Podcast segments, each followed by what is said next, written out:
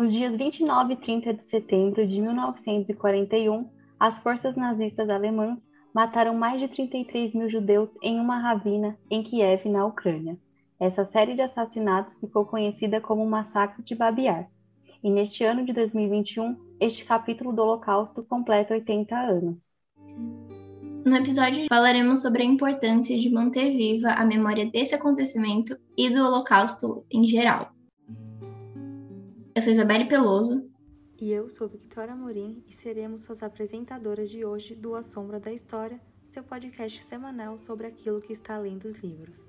E para tratar desse assunto, conversamos hoje com o jornalista Saulos Locke, que também é assessor do Museu do Holocausto em Curitiba. Meu nome é Saulos Locke, sou jornalista e advogado, sou assessor de imprensa do Museu do Holocausto de Curitiba, atuo também em veículos de comunicação aqui no Rio Grande do Sul, em Porto Alegre, em Erechim, além de prestar assessoria de imprensa para cinco empresas, uh, considerando né, um trabalho de amplo, indo além do Holocausto.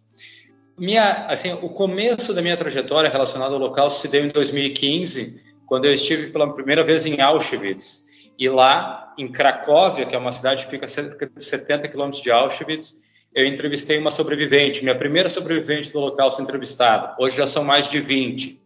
E essa matéria foi veiculada na revista Super Interessante, em fevereiro de 2015. Desde então, eu intensifiquei os meus estudos e o trabalho, porque eu entendo que esse tema é fundamental. A gente não pode esquecer, a gente tem que conhecer o passado para que a gente saiba atuar no presente e tente fazer com que o futuro seja de forma seja construído de uma forma mais responsável, com mais empatia e respeito entre as pessoas. Babiar é um exemplo dos chamados Holocausto pelas balas. O caso que ocorreu em Kiev após a dominação da cidade pelas forças nazistas representa inúmeros outros massacres ocorridos na época que seguiam o mesmo padrão. Judeus eram levados a campos abertos e executados a tiros, diferentemente dos mais conhecidos campos de concentração, como Auschwitz.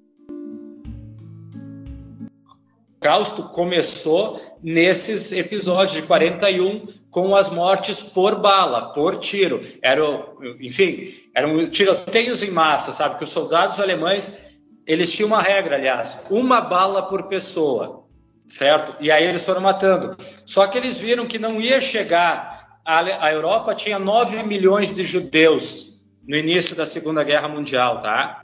Eles queriam exterminar os nove, eles conseguiram matar seis. Só que veja, eles mataram 2 milhões de 41 a 44, o período que eles estiveram na Rússia. Só que não estava indo, não indo adiante. Por isso eles construíram os campos de concentração e extermínio. Por isso eles construíram as câmaras de gás. E aí eles construíram os complexos. Seis complexos de extermínio foram construídos na Polônia ocupada, que concentraram todo, eles levaram todos os judeus da Europa ocupada para esses complexos.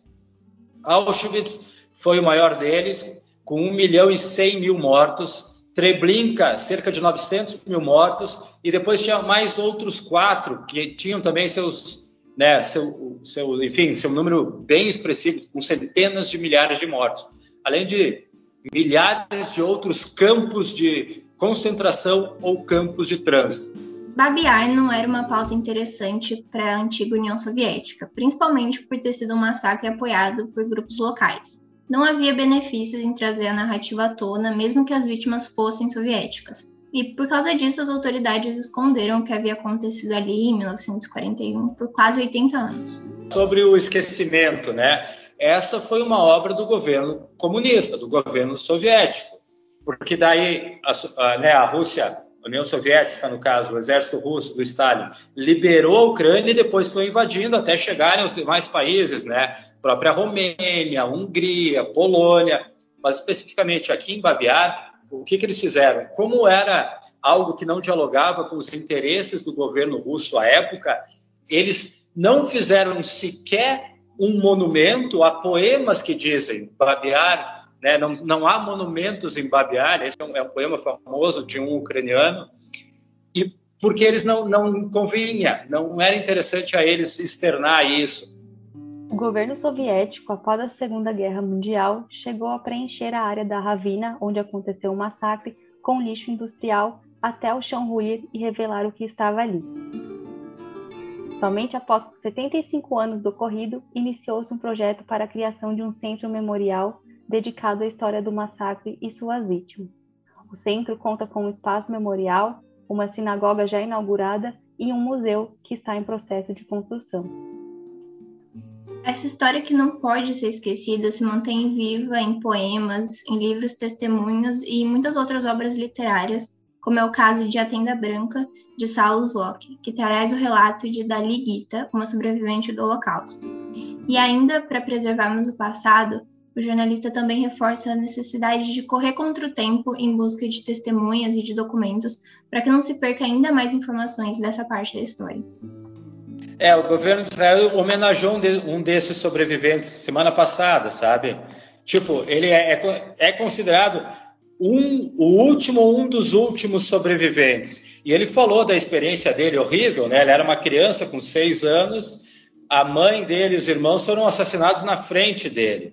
Mas para vocês terem uma ideia, demorou 80 anos para os caras, e ainda não acabou, para eles fazerem um museu, para eles fazerem um memorial para resgatar Babiara, porque o governo russo, de fato, escondeu o que foi possível esconder.